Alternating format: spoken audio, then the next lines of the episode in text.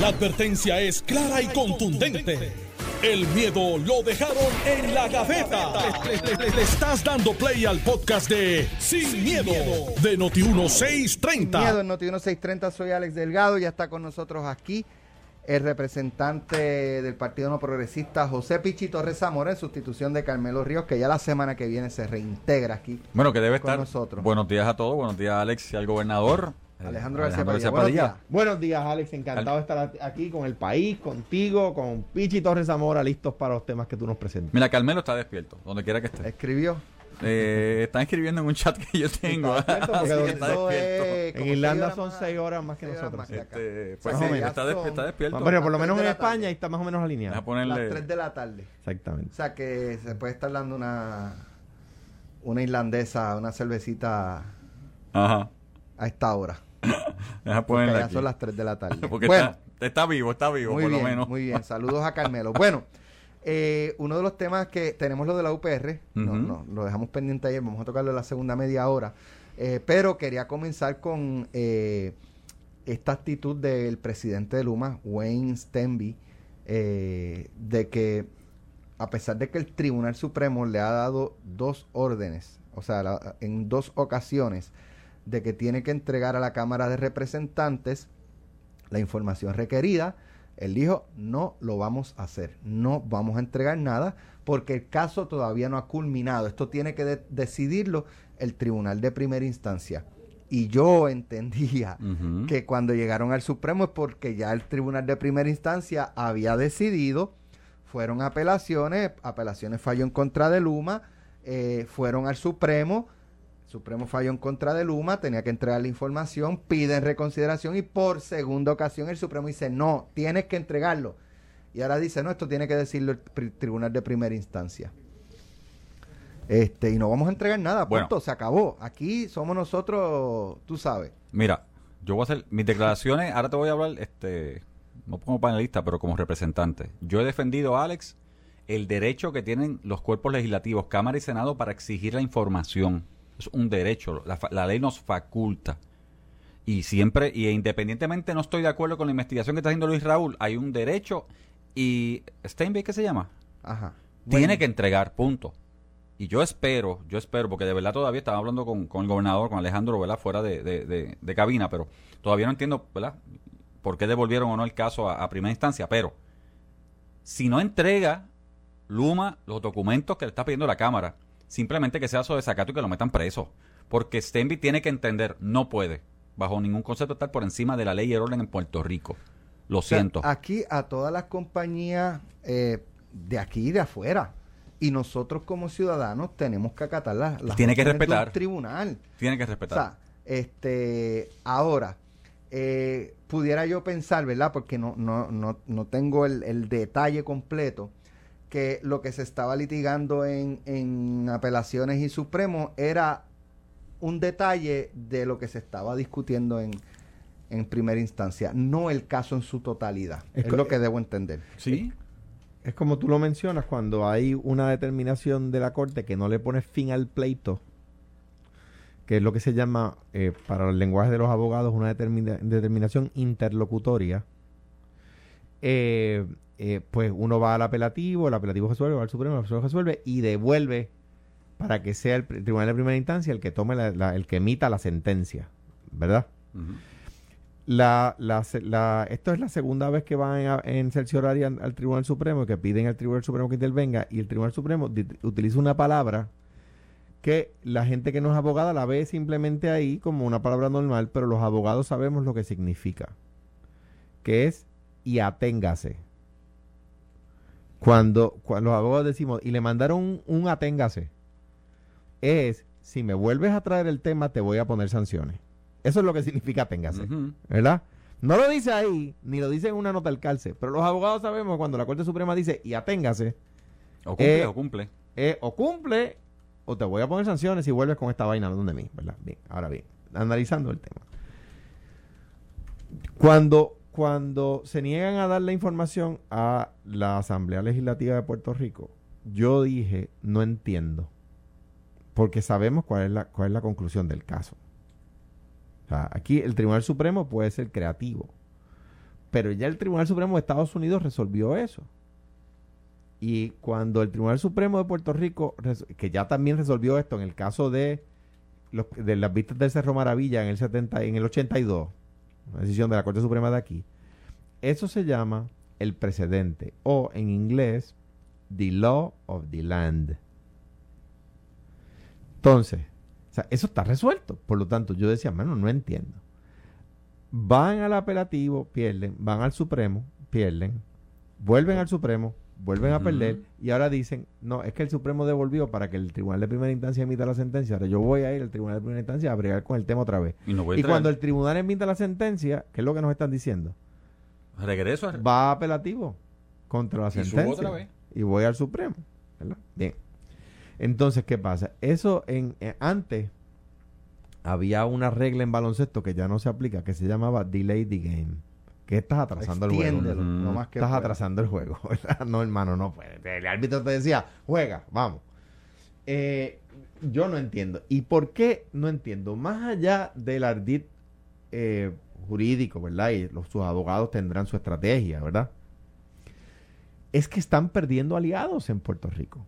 O sea, hoy Quiquito Meléndez del PNP, que en su momento, como, como la mayor parte de la administración, pues, pues tú sabes, estaba de acuerdo con, con la política pública, pues está diciendo que se vayan. Oye, más allá de Quiquito, el gobernador, El gobernador era su principal aliado. y ya expresó, tienen que entregar, que y cumplir. tienen que cumplir, Si no como cumplen. cualquier hijo vecino, las órdenes del Es tribunal. que, es que si no cumplen con el o sea, si no cumplen con el ordenamiento de Puerto Rico, mi, mi percepción, no sé Alejandro cómo tú lo ves, y Alex, pero no estás cumpliendo con tu contrato.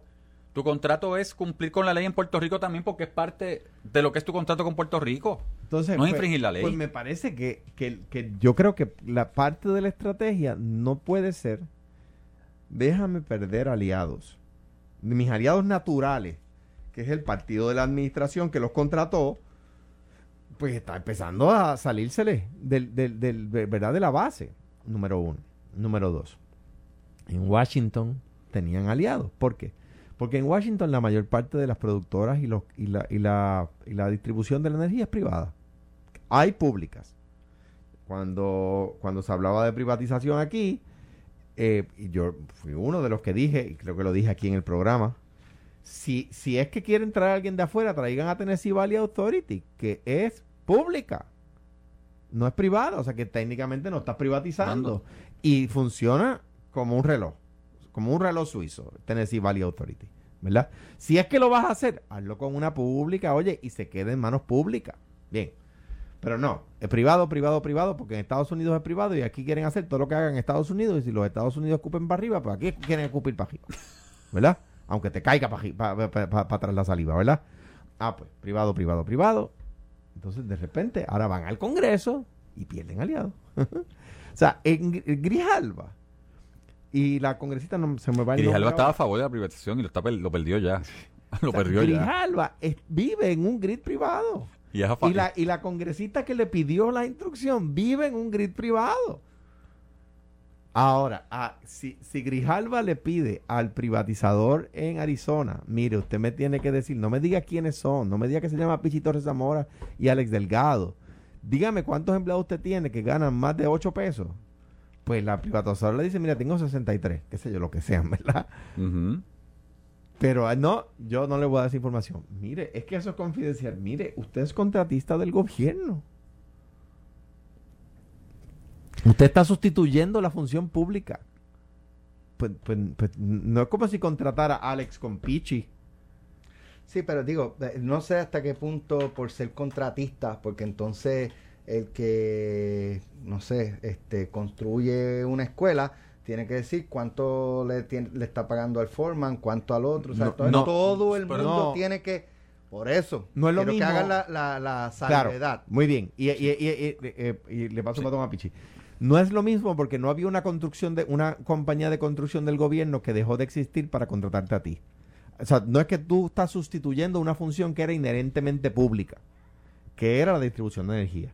Y ahora esa función deja de ser inherentemente pública. Ok, Pero, y, y, y, y si abono lo que dijiste, el ejemplo que pusiste, yo contratista, me contratas para construir la escuela, el Estado va a supervisar esa construcción porque esa escuela revierta al Estado, que la va a administrar eventualmente como propiedad. En este caso, a ellos se le contrata para administrar.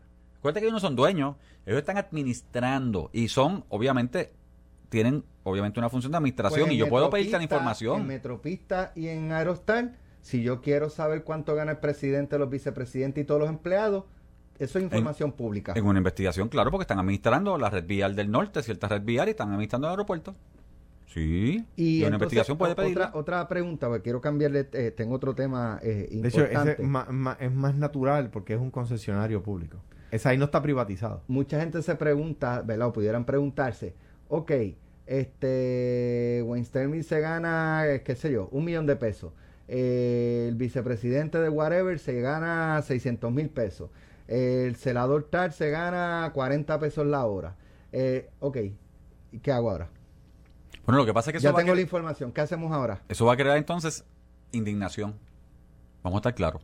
Porque ¿quién se gana aquí en compañías un millón de pesos administradas por el gobierno? En, en- en la banca debe haber presidente en la de banco. Tú lo dijiste, en la banca. Eh, sabe, debe en los seguros, claro, privados totalmente. Pero tú tienes una compañía administrando fondos del Estado. Por eso. Que es lo que quiere Luis Raúl. Ahora vamos a la parte pero, política. Pero si yo hago un contrato, ¿verdad? Y estoy tratando un poco de jugar del abogado del diablo, ¿verdad? Presentar la otra Sí. parte también.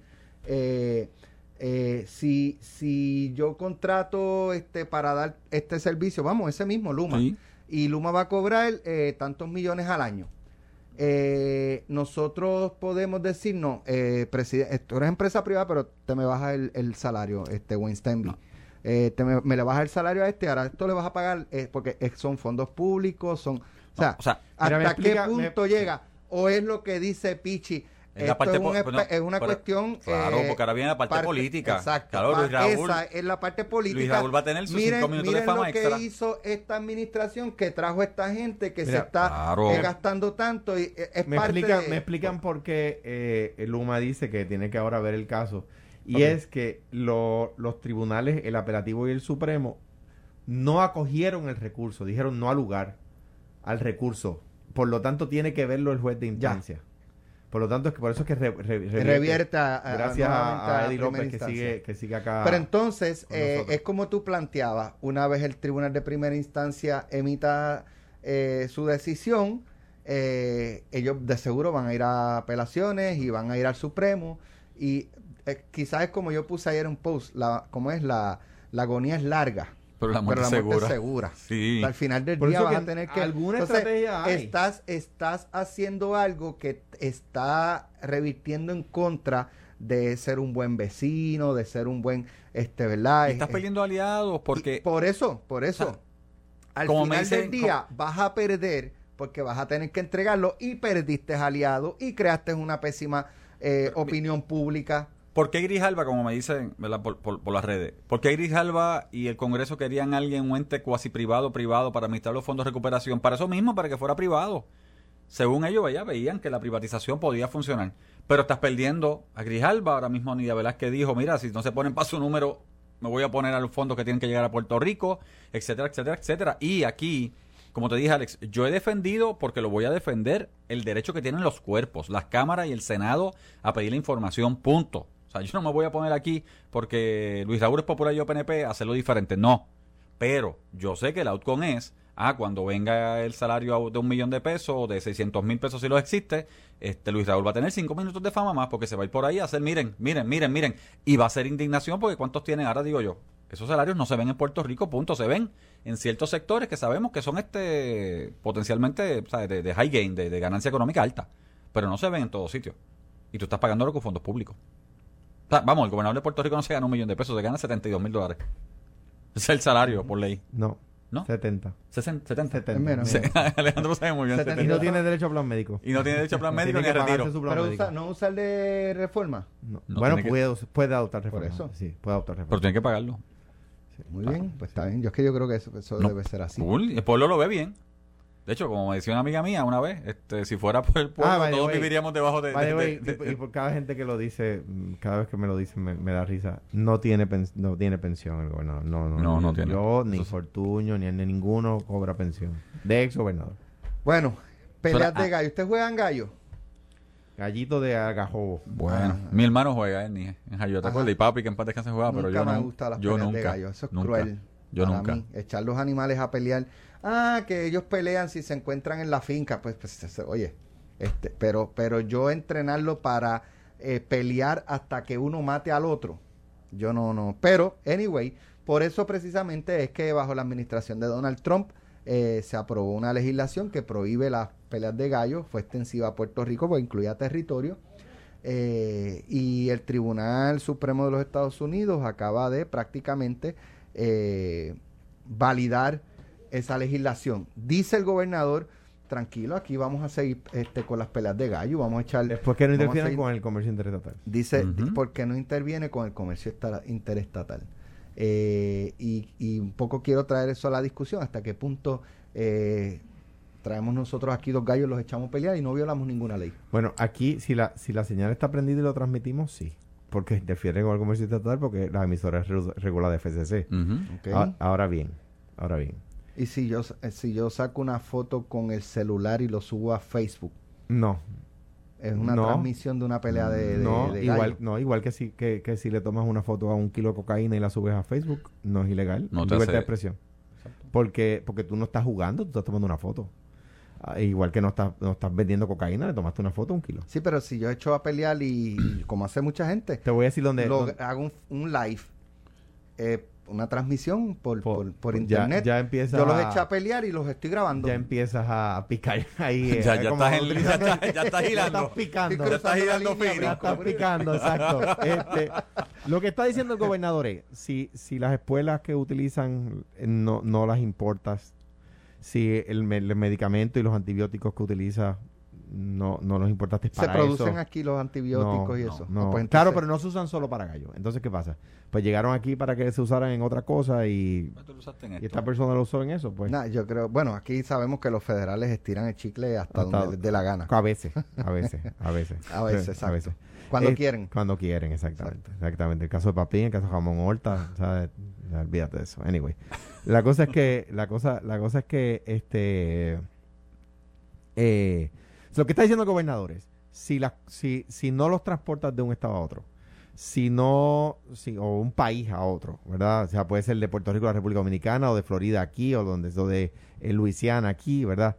Si no, eh, si no utilizas lo, lo- ¿verdad? Lo- las cosas que se utilizan para ello, para entrenarlos, las espuelas sintéticas, etcétera, pues, y no, pues no estás violando la ley. Eso. Pero eh, no sé. A ver, acuérdate que había Porque la ley federal lo que no dice, eh, o sí, no sé, pregunto. Eh, déjame darte lo un que ejemplo. dice la ley federal es, este, se pueden echar gallos a pelear, pero no se pueden utilizar No. antibióticos, no, No, se puede. no, no, no, déjame o darte un dice, la prohibición es explícita, no, puedes echarlos de- a déjame pelear. darte un ejemplo que va a ayudar a entender.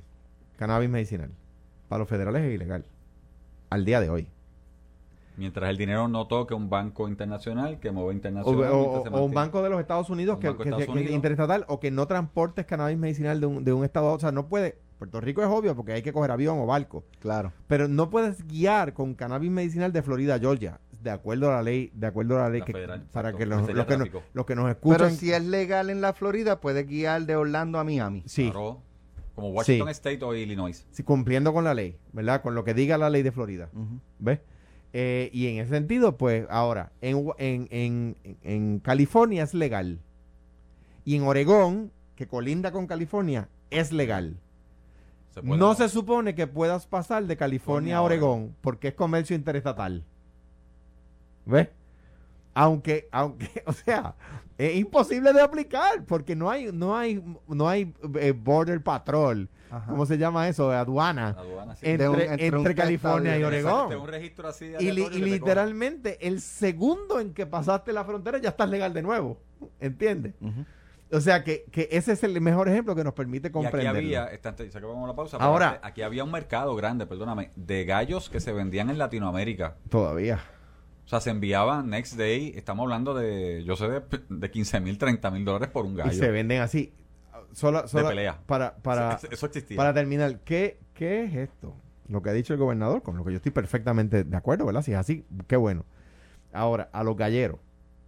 Lo que quiere decir lo que ha dicho el gobernador es que si mañana vienen los federales y se meten en la gallera donde están jugando a juicio del gobernador legalmente, el Departamento de Justicia tiene el deber de comparecer, el de Puerto Rico, de comparecer al pleito y hacer valer, hacer valer la em, Determinación local. deja- déjame decirlo como es. Ajá. Déjame decirlo como es en derecho. La soberanía del Estado. Y eso aplica si estuviéramos en Nueva York. Sí. Porque el Congreso, los federales, tienen jurisdicción limitada. En la jurisdicción general es del Estado, en el caso nuestro de Puerto Rico. Por lo tanto, si el gobernador dice no, no pueden, lo que está, lo que ellos pueden regular el comercio interestatal, No es Es- decirlo, es le, actuar co- cuando le pase algo. corresponde al Estado Libre Asociado, al Departamento de Justicia, ir al caso y decir, no, juez, no lo pueden hacer eso. Esto es jurisdicción local, estatal, no está dentro de los Y aplica, y aplica acabó. si estás en Puerto Rico, si estás en Guam o si estás en Y- Arizona. Y hay N casos de eso defendiendo la Un soberanía. millón de estatal. casos, un millón de punto, casos. Donde se le va la mano. Sí. Vamos a la pausa, regresamos en breve con la UP. Estás escuchando el podcast de Sin, miedo, de Noti1630. Bueno, ya estamos de regreso aquí. Eh, la comisionada residente Jennifer González anunció hace unos días eh, la asignación de unos fondos federales para una universidad privada en Puerto Rico. Eh, estamos hablando de 275 mil dólares. Eh, y esto ha encolerizado eh, algunos sectores, aunque ellos dicen que son la comunidad universitaria. La comunidad universitaria pienso yo que, que es más amplia, pero la eh, Confederación Estudiantil Nacional, eh, la APU, la Asociación Puertorriqueña de Profesores y la Hermandad de Empleados No Docentes han pegado el grito en el cielo y catalogaron de alta traición lo que ha hecho Jennifer González eh, al conseguirle 275 mil dólares para una universidad privada en la isla que también educa, como educa la UPR. Y la- ¿O no? Claro. Las instituciones privadas educan también y la del Estado también, ¿sabe? Total. To- Yo creo que todas son importantes, eh, pero eh, pues ellos han, han dicho que, que esto es una traición. Dice, este hecho representa una traición para la Universidad de Puerto Rico, la UPR, en Utuado, donde yo estudié de hecho, ofrece el único proyecto educativo de agricultura sustentable de Puerto Rico y el Caribe. A su vez, el recinto de Mayagüez ofrece diversos programas de ciencias a- agroambientales. Ambos aportan inmensamente al desarrollo de la industria de la agricultura. Eh, es lo que están eh, planteando. eh, porque estos, estos 275 mil dólares a la universidad privada es para fomentar la agricultura. Algo que Alejandro lleva aquí dos años a tres años. Claro, fomentando. Diciendo que hay que fomentar la agricultura. Lo que yo no sabía es que fo- eh, eh, eh, por lo menos para estos grupos, se debe fomentar exclusivamente a través de la, de la UPR. Nadie más puede fomentar aquí Bueno. con fondos federales. Bueno, la información que yo tengo, Alex, Mira a ver. eh, porque verdad, ya él se quedó en el tintero, pero me hicieron ya la información, es que la- aparentemente la Universidad de Puerto Rico no sometió este, una propuesta, porque esos son programas competitivos. O sea, las universidades tienen que someter su propuesta, qué van a hacer con el dinero, cómo lo van a invertir en, ¿verdad? en, en la línea o el programa. Y me dicen, la comisionada residente apoya y ha apoyado en el pasado también, ¿verdad? Y ha enviado cartas de, de apoyo a programas de la Universidad de Puerto Rico. Claro. Pero si la Universidad de Puerto Rico no lo pide, no solicitó, pues claro que a alguien le va a tocar y le tocó entonces a Ana Geméndez. O sea, y eso no está en contra de No la importa, eso es universidad. traición. Pero- yo no tengo que pedirlo, me lo tienen que dar porque Pues, soy UPR. Es que ese es el problema. Y yo soy UPR, tú sabes que yo soy UPR y de- tú eres UPR, Alejandro es UPR y lo defendemos. Pero es que hasta dónde, o sea, tenemos que ser conscientes de que si la gerencia no pidió el programa, entonces ¿qué hizo malo la comisionada? Porque no hizo nada malo, al contrario, logró que dinero llegara a Puerto Rico, sí, a una institución, no la YUPI, porque lo pidió, compitió por ese por, eh, ¿verdad? por, por el dinero porque compitió con otras instituciones, lo ganó y lo va a utilizar en jóvenes puertorriqueños. y, y, y es para agricultura local. Claro, y qué Aunque bueno, una universidad privada. qué Bueno. bueno. Si es como dice Pichi, pues en off story, ¿verdad? Porque, porque no depende de la comisionada residente. Y además, de- déjame explicar algo de entrada de umbral. Sobre este tema o sobre cualquier tema que una agencia, que una agencia del Ejecutivo le dé dinero a Puerto Rico o que una agencia del Ejecutivo le dé dinero a, a Nueva York, Ejecutivo a nivel federal. federal. Si le da dinero al distrito de Nidia Velázquez, el, el- el Ejecutivo Federal llama a Nidia Velázquez para que lo anuncie en su distrito. Así funciona. En el caso nuestro, no es que Jennifer lo consiguió, es que Jennifer lo anuncia. Igual cuando era Aníbal. Claro. Y Pierluisi. Y Fortuño. Pierluisi, Claro, porque Fortuño. Hay una y- diferencia. Y, y, y, y, y- y- ¿cómo se llamaba? Este, Fernó Cern, para irme lejos, ¿verdad? Muñoz Rivera, digamos, ¿verdad? Pues, Carlos Romero Barceló. pues, don Carlos, pues, pues es que en la, en la FDA, ¿verdad? En este caso, la- la- el Departamento de Agricultura Federal, este, eh, pues, pues, eh, eh, U- USDA, United States Department of Agriculture, eh, pues, pues le dice al congresista del lugar, mire, hemos aprobado esta, este grant para esto, ¿verdad? Eso es una cosa, número, número uno. Número dos, eh, si, si compitió Ana Méndez y no compitió la UPR, pues, pues ya, que enough story, porque no se lo podían dar al que no compitió. Número tres. Sí es verdad que el, que el PNP tiene, y aquí voy a cucar a Pichi, tiene como tradición tratar de desmantelar la UPI. No es casualidad que cuando el PNP está en el poder, baja el número de estudiantes en la UP, UPR y cuando está el Partido Popular en el poder, sube. Es un hecho histórico. No es... Pues está ahí, ¿verdad? De casualidad dirían algunos que cuando los populares están en el poder, sube el número de estudiantes en la UPI. By the way, particularmente sube el número de estudiantes de escuela pública que van a la UPI. Y cuando el PNP está en el poder, baja. ¿Verdad? Eso es un hecho histórico, cierto, matemático, no está sujeto a discusión. Yo pienso que no es por serendipity, que no es por casualidad. Es que es que se hacen cosas. Hay una conspiración. Hay una Alejandro. Por ejemplo, la cuota, por ejemplo, la cuota que, que- que se le puso en algún momento de 800 dólares a cada estudiante y si te hicieran hermanos era 800 por dos, si eran tres, era 800 por tres. No había, no, ahí no había amor para Pola, ¿verdad? Ajá. Bien. Pues eso hizo que bajara. Ah, uno pero, podría... pero, pero, o sea, por no pagar 800, pagaron 4000 en otra.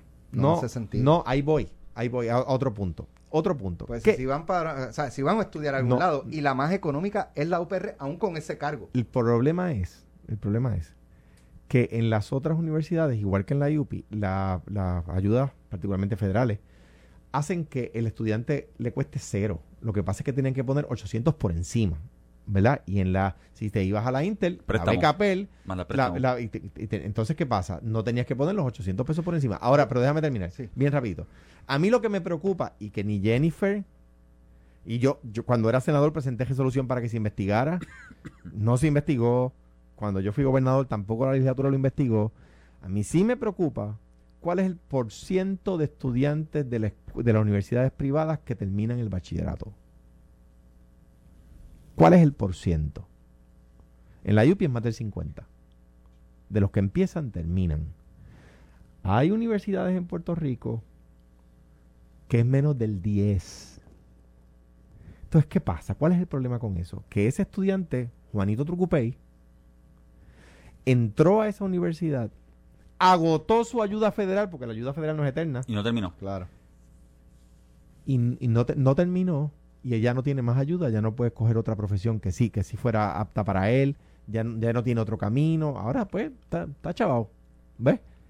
Eso sí me preocupa. Y aquí nadie, nadie, cuando yo era el senador, pu- puse la resolución de investigación. Pero yo, yo creo que ah, eh, yo, yo, ¿verdad? No tengo la data de, de si es popular se dispara la matrícula y si es PNP. eh, yo no dije se se pero- dispara, dije aumenta. bueno, pero pero pero yo tengo ¿Cuál una data. Tú no eres malo. Yo anoche estaba hablando con Carmelo no mira, está. Carmelo mira. No, no, no, Ahora pero mira, acuerdo. Pero, pero por ejemplo, y cojo el caso, mi hijo me dijo, la UPR, yo no voy para la UPR. O sea, yo no voy a ir a perder tiempo. Pues, y va y bueno. se dispara una huelga. O sea, hay mucha gente voy. que han descartado la UPR por las huelgas. por, por las huelgas, por las, los, ¿sabes? Pero mira, por ahí todo voy. ese tipo de controversia. La Por ahí voy. Anoche estaba hablando y una persona me dijo claramente, o sea, que el dato es claro y se ve. Después de cada huelga, Baja. baja totalmente la matrícula de la universidad. Ah, pero ¿quién provocó la huelga? El PNP. Ah, no, pero entonces nos echan Por la lo regular. provoca- por lo regular, ¿verdad? Pero, siempre, pero por lo regular. eso, PNP. que eso me trae a un punto, que es lo que está ocurriendo últimamente en estos días que están invitando, mira, invitando, ¿verdad? Por lo bajo, a una huelga en la universidad. Con esto de yo soy la Yupi. Sí, yo soy la Yupi, tú eres la Yupi, Alejandro es la Yupi, yo amo la Yupi, yo estoy defendiendo la Yupi desde siempre buscándole fondo. Puedes hablar con la hermandad que me he reunido con ellos N veces. Pero de eso a procurar una huelga en la universidad, watch out, porque cada vez que hay una huelga, y ahora no está provocando, ¿verdad? Esto es otra cosa lo que está pasando, pero después de una huelga siempre baja la matrícula. Porque ahora mismo, ¿cuál es el reclamo de los estudiantes? Que no Yo- le recorten. Bueno, no que el recorte, yo estaba escuchando el reclamo de... Digo, ese es el, Ahora Sí. quieren clases, presupuestarios. El mira, ahora principal. quieren- pero están hablando de clases presenciales. Ellos quieren clases presenciales. de Pues hecho, como es la- natural. Yo que- estoy, sí, pero estoy de acuerdo con Yo también. Está bien, pero eso se está montando porque la universidad, dentro de lo que la pandemia que está pasando, la están montando ahora mismo, están dando presenciales, otras online todavía.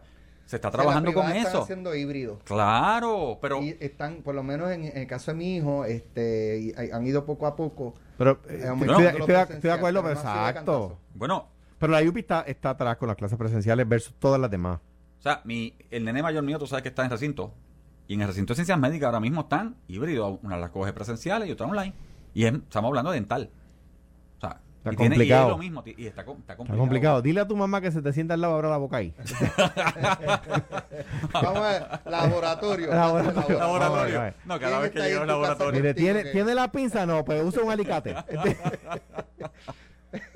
Échele alcohol primero para desinfectarlo.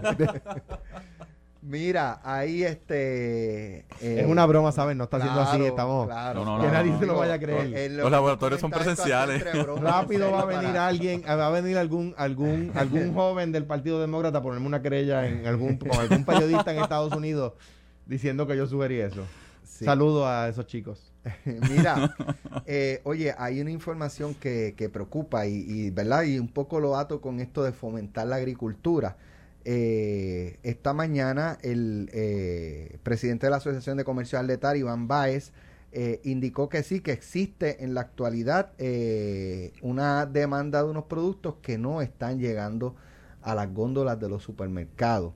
Dice, sí hay materiales plásticos, si hay materiales plásticos que no están esca- escaseando, pero sí limitando los productores que hay a un nivel mundial.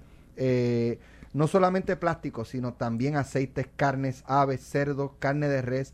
Aunque su producción esté normalizada a nivel mundial, la demanda es tan grande cuando se abrieron los mercados que eso ha trastocado la cadena de suministro.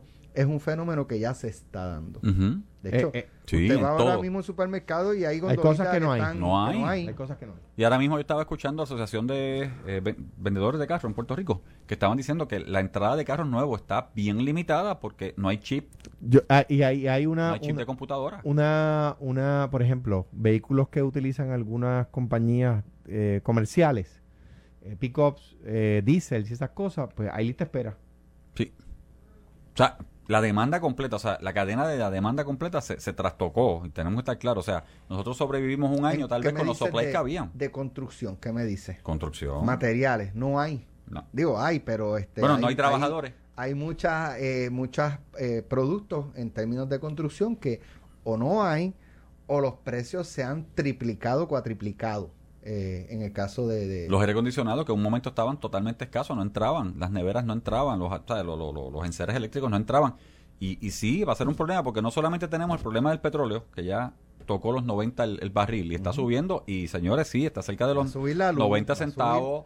eh, un dólar este la premium, va a subir la luz, eh, van a subir entonces los precios al de tal, va a subir. Oye, y esto es una inflación. Ahora que, ahora que traes eso, este, ayer trascendió, ¿verdad? Que Ecoeléctrica y AES van a salir de servicio en noviembre, no sé si es noviembre nada más o es noviembre y diciembre. eh, y, y había trascendido una nota que, aunque el director ejecutivo ha dicho que no es lo que él quiso decir, eh, pues salió una nota que podría haber apagones porque vamos a depender en gran medida en noviembre y diciembre eh, de la Autoridad de Energía Eléctrica, de lo que produzca la Autoridad de Energía Eléctrica. Eh, porque combustible fósil es más caro. Ecoeléctricas eh, se van a mantenimiento. De hecho, en el caso de Ecoeléctrica, ellos emitieron un comunicado en el que indicaban que ese mantenimiento que tienen que dar eh, era en agosto. Y entonces tuvieron que posponerlo por la inestabilidad de la Autoridad de, de Energía Eléctrica, no, no irse en ese momento en agosto que estaba los apagones, y los relevos y todo eso, este, pues no, no dejarlo solo. Pero ya de noviembre no pueden pasar. Entonces, independientemente de que haya o no haya apagones, Porque vamos pierden- a suponer que no hay. Porque Ujú. pierden el seguro. O sea, Correcto, correcto. Estas compañías tienen unos seguros y esos seguros, si no le dan unos mantenimientos en una fecha determinada, el seguro va a dejar de cubrir. exactamente. Ellos tienen que dar el mantenimiento para que los seguros cubran en caso de una emergencia. Ok, habiendo dicho eso, mi pregunta más allá, ponle que no haya apagones, que, que la autoridad ahora, Ecoeléctrica genera electricidad eh, más barata que lo que se produce con combustible. Estaba Bueno, cerca la de... ecoeléctrica se le... eh, este, ecoeléctrica con, Es gas, es gas. con su combustible produce energía más barata y más limpia que la autoridad con sus combustibles. Ok. Excepto, eco- Ambas. excepto, Ah, ese- excepto Costa Sur, que utiliza el mismo combustible y la, y la produce al mismo precio. La AES es más económica. También, sí. Punto. El carbón. Si vamos a depender de la Autoridad de Energía Eléctrica, que es- cuya producción es más costosa, eso por default uno Va a subir los precios de- que cuando salgan los que venden más baratos, vamos a depender de la que va- de la que produce más caro, por lo tanto va a venir un aumento en la factura de la luz. Ujú. O- o- Porque, porque en la mezcla, ¿verdad? Hoy día nosotros recibimos en nuestra casa luz y, y esa energía, ¿verdad? Y esa energía, eh, eh, pues, vi- pues viene de, eh, de una mezcla de Aguirre y de no sé qué, de. ¿verdad? De, de todos lados, ¿no? Entonces, eh, la, la combinación de costos hace el precio. exacto. Le vas a quitar la ma- las dos Las más dos baratas. económicas. Porque más que ecoeléctrica, a ese es más barata todavía. Lo que pasa es que es más sucia porque es carbón. Claro. Ujú. O sea, menos limpia, digamos. Ajá. Entonces, la única que tenemos pública que produce con ecoelec- que produce con gas, saludos a Juan Alicia, que esa se la debemos a él, es Costa Sur, que produce con gas de ecoeléctrica. Por eso, La pero al salir, la pregunta es, al salir AES y Ecoeléctrica por Está ese sacando tiempo, las más baratas de la por vena. lo tanto va a costar más producir y va a Sí, aumentar el por- costo de la electricidad. Mira, Sí piensa, el periódico dice hoy, el, el- el barril está a los niveles del 2014. Ah, no solamente eso, sino que la que utilizamos nosotros, eso que dice Pichi. Sí. 2014 Está subiendo el precio de nuestro está combustible. subiendo el combustible, 2014. ¿Quién era gobernador en el 2014? Yo. No sé. Ah, eras tú. Sí. ¿Cómo estaban los precios en ese momento de energía eléctrica? Habían bajado dramáticamente. Pero Estaban- estaban cerca de los 25, 26. No, no, en el, 2000 en el, en el 12. En, el, en el 2014, 15 estaba en 15, 16 chavos. Y sin embargo, ahora tenemos 20. Sí. 21, Pero, pero también 21. acuérdate que se aprobó un cargo de dos centavos, creo que era, Ah, el. para eh, pagar los bonos de la autoridad o algo así. sí. O sea que fijo. está- llegó a estar en 14 chavos, pero por poco tiempo. Casi siempre, en mi gobierno tu- estuvo casi siempre en 15, 16. Pero por, Si sigue subiendo, porque donde Juan era un duro, era eso, era, era me- mezclando las que producen barato Ah, con las que producen ¿qué es caro. lo que nos ha podido hacer ahora? Aparte de que en aquella época había bajado el precio del combustible. Es que acuérdate lo siguiente, la autoridad no quema petróleo, quema diésel. Y el blend, y el blend, la mezcla. Y el, y el, y el, el ah, se me olvidó el nombre. Sí, este, el Bunker 6 y el, y el 2. Entonces, hay, su- ha sucedido que sube el precio del crudo, pero el de un derivado particular Baja. o se mantiene porque la demanda se ha reducido, porque hay exceso de producción, por la razón que sea. ¿Ves? Por eso tú ves ahora que la gasolina está casi en un peso el litro y el diésel está en setenta y pico chavos. ¿Ves? Pues, pues, o sea que hay más de un... Por lo regular, cuando sube el precio del crudo, sube el precio de los derivados. Pero hay veces que no suben al mismo precio. Al, al mi- al mismo paso, quise decir. Bueno, eh, Esto es una matemática que nadie la entiende. Es complicado. Bien Y- complicado. ya y- yo y- me perdí. Y entonces Puerto Rico se deja llevar por el mercado de Texas. También está el London, el de Londres. O sea, que, que hay veces Bueno, que uno está subiendo y el otro está Alex, bajando. Bottom line, si sale ecoeléctrica y a ese de generación para Sube el precio. diciembre, Vamos a con el costo del y petróleo que sigue subiendo, vamos a pagar más. Y si hay una avería, es más probable. Lo que dijo Josué ayer, que después por la noche tuvo que aclararlo, no corregirlo, es si salen esas dos y, y dependemos solamente de la producción nuestra, no solo es más cara, sino que es más vulnerable. Que si hay una falla, no, ten- no tenemos la capacidad, no se habría apagones. Eso es lo que él dijo. No es que no vamos a tenerla, es que si hubiera una falla, que no puede pronosticarlo, pues entonces habría apagones. Y en algo tengo que darle la- a Josué. O sea, está afuera, está explicando y está llevando la información. Que eso no estaba pasando con el antiguo director de la autoridad. Punto. Y eso es bueno para Puerto Rico porque todo el mundo sabe dónde estamos. O sea, aunque estés molesto. Gracias, Pichi, por estar con nosotros. Gracias a ustedes siempre, mañana bendiciones. Gracias, Alejandro. Mañana regresamos a las Y 9 a de la Carmelo que se mañana. vaya más de viaje de vez en cuando. Sin miedo. Lo próximo. ¿Todavía? ¿Tú no te vas a Pelota juntar mañana, dura. verdad? No. Mira, lo Pero Carmelo próximo, le falta para venir. Lo próximo pelota dura con Ferdinand Pérez y Carlos Mercader. Y aquí sí pueden verlo Pero por que Facebook. no empiece en lo que llegamos Nunca al carro. entendí pa- eso, nunca. Aquí sí pueden verlo en el Facebook de Noti 1630 y en el Facebook de Jugando O sea, Pelota Dura. Pueden entender que habemos personas como yo que no pagamos cable, no vemos televisión y lo vemos en Facebook. Pues, papo, vas a Lo tener perdí. que... vas Vas a tener que No pagar hay forma de más. que Vas a me tener que pagar más. No hay forma de que me hagan. Nos vemos Dale. mañana. Esto fue, el podcast de Sin, miedo, de Noti1630. Dale play a tu podcast favorito a través de Apple Podcasts, Spotify, Google Podcasts, Stitcher y notiuno.com.